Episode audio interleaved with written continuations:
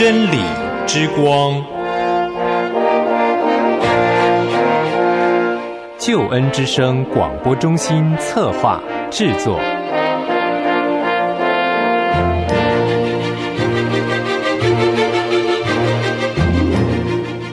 亲爱的弟兄姐妹，您好，我是齐云。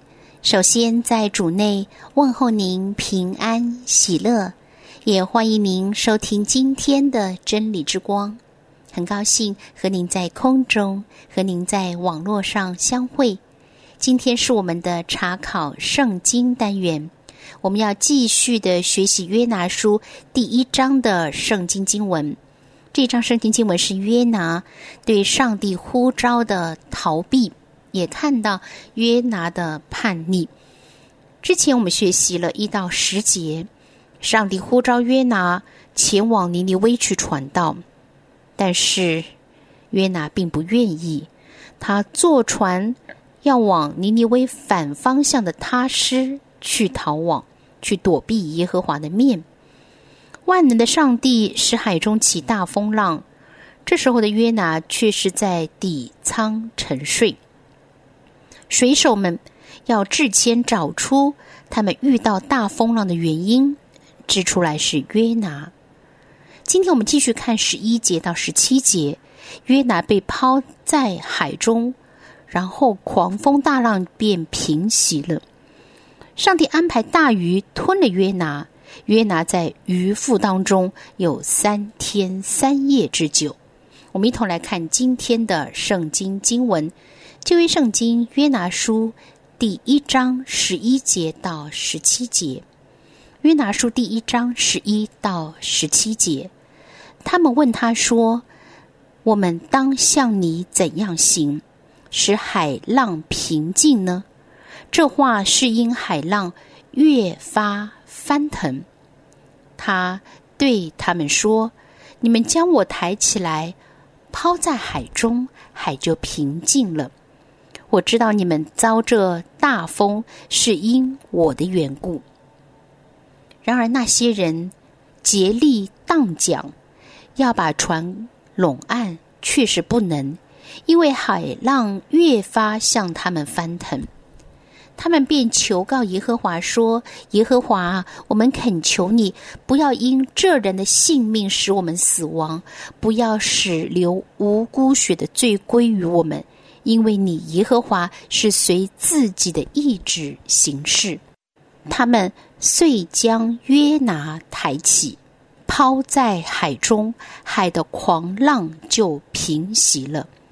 那些人便大大敬畏耶和华，向耶和华献祭，并且许愿。耶和华安排一条大鱼吞了约拿，他在鱼腹中三日三夜。好，弟兄姐妹，这是我们今天要来学习的圣经经文《约拿书》第一章十一节到十七节。一段音乐之后，进入我们今天的茶经。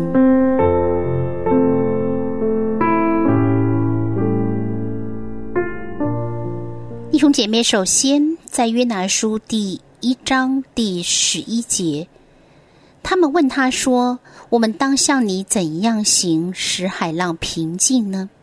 这话是因海浪越发翻腾。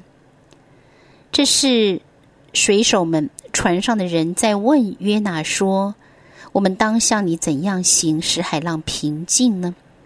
他们应当也知道约拿的身份是先知，所以询问他如何才能够平息神的怒气。风暴既然是因为约拿一个人而起，那当然平静风暴的关键点应当也在约拿的身上。这话是因为海浪越发翻腾，也就是说，海中的大风浪是越来越翻腾，越来越危险。他们得要立刻紧急的采取行动了。十二节，他对他们说。你们将我抬起来，抛在海中，海就平静了。我知道你们遭这大风是因我的缘故。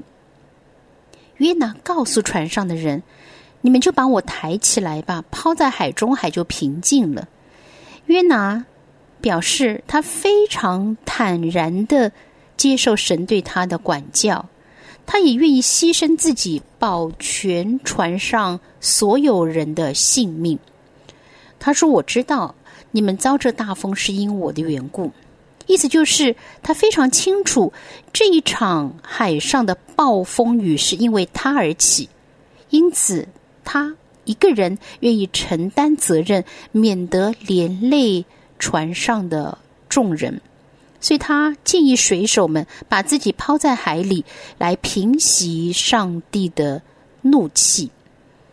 十三节，然而那些人竭力荡桨。要把船拢岸，却是不能，因为海浪越发向他们翻腾。这些人，他们没有想要把约拿抛在海里面，所以是竭力的荡桨，要把船拢岸。我们要了解巴勒斯坦沿岸是有许多礁石的，水手面对风浪的时候呢？通常是宁愿将船摇出海，也不愿意把船给靠拢岸边的，以免触礁搁浅。而这一次呢，他们是非常努力的要靠近岸边，大概是在这样的风浪当中，谁也不忍心眼睁睁的把约拿抛下海，为抛下海等于是送死。他们想把约拿送上岸。改往尼尼微复命，来平息上帝的怒气，但是问题是，却是不能，因为海浪越发向他们翻腾，上帝并不同意他们这样的做法，所以任凭水手们竭力荡桨，却是不能。的确，世人很多时候认为人定胜天，但是必须在神所许可的范围才能。不然的话，竭力荡桨确是不能，人绝对不可能跟上帝去相争。万军之耶和华说：“不是依靠势力，不是依靠才能，乃是依靠我的灵，方能成事。”十四节，他们便求告耶和华说：“耶和华，我们恳求你，不要因这人的性命使我们死亡。”不要使流无辜血的罪归于我们，因为你耶和华是随自己的意志行事。接着，我们看到的是他们求告耶和华说：“我们恳求你。”他们原本是个人哀求自己的神，现在听了约拿所说的，认识耶和华是创造万有的主宰。因此，他们便求告耶和华，转而求告真神上帝。他们说：“我们恳求你，耶和华上帝，不要因这个人的性命使我们死亡，不要使流无辜血的罪归于我们。”这是指水手们在不得已的情况下，唯有把约拿抛下海中。他们首先祈求耶和华，不要向他们。追讨杀约拿的罪，因为约拿并没有得罪他们，以致他们非亲手杀他不可。因为你耶和华是随自己的意志行事。现在他们认识耶和华神，定义阻止约拿前往他师，而在船没有办法靠岸的情况之下。将约拿抛下海中，乃是唯一符合神旨意的事情。十五节，他们遂将约拿抬起，抛在海中，海的狂浪就平息了。于是水手们经过了合理的程序，就是查出罪魁祸首，知道是约拿在躲避那创造万有之主的真神。他们又知道了风浪是因为约拿而起，他们试图把船拢岸来救约拿的性命，却是没有办法行得通。于是他们得出结论：必须牺牲约拿的性命。但是仍是先祷告求上帝原谅。最后他们付诸行动，把约拿抬起，抛在海中。于是海的狂浪就平息了。上帝垂听他们的祷告。十六节，那些人便大大敬畏耶和华，向耶和华献祭，并且许愿。这些外族的水手们，他们在亲身经历中认识了耶和华神的大能和不可抗命，因此他们极度的敬畏耶和华。这里敬畏原文是极度的惧怕耶和华，并且向耶和华献祭许愿。这些外族人承认耶和华的能力，但不表示他们归信耶和华。他们可能像亚述王从各地迁移安置在撒玛利亚的异族人一样，又惧怕耶和华，又侍奉自己的神。十七节，耶和华安排了一条大鱼吞了约拿，他在鱼腹中三日三夜。耶和华亲自的安排，而大鱼吞了约拿，而约拿呢？他在鱼腹当中三天三夜仍可以存活，这也是一个神机。在新约当中，主耶稣用这件事情来做他受死、埋葬和复活的预表。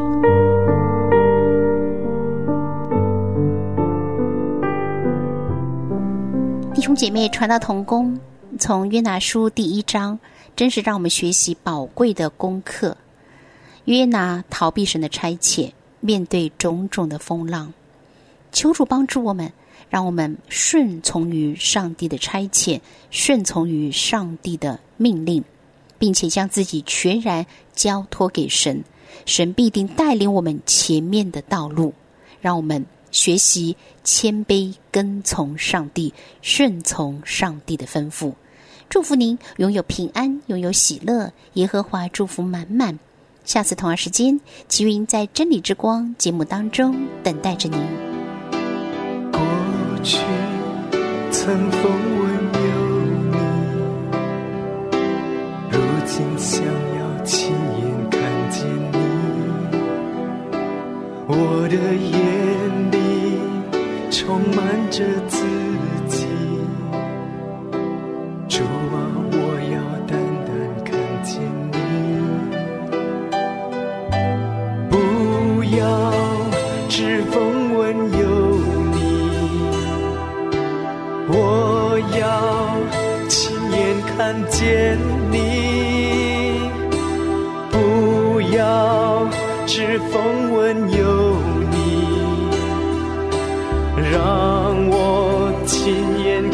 看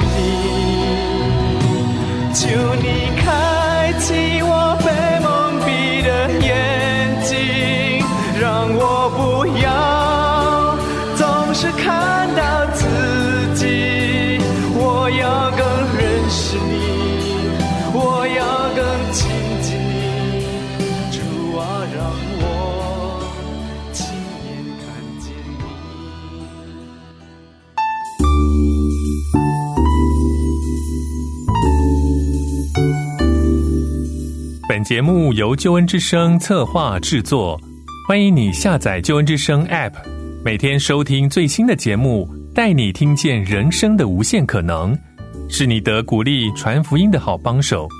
立即使用救恩之声 App，为自己、为别人领受上帝的救恩之声。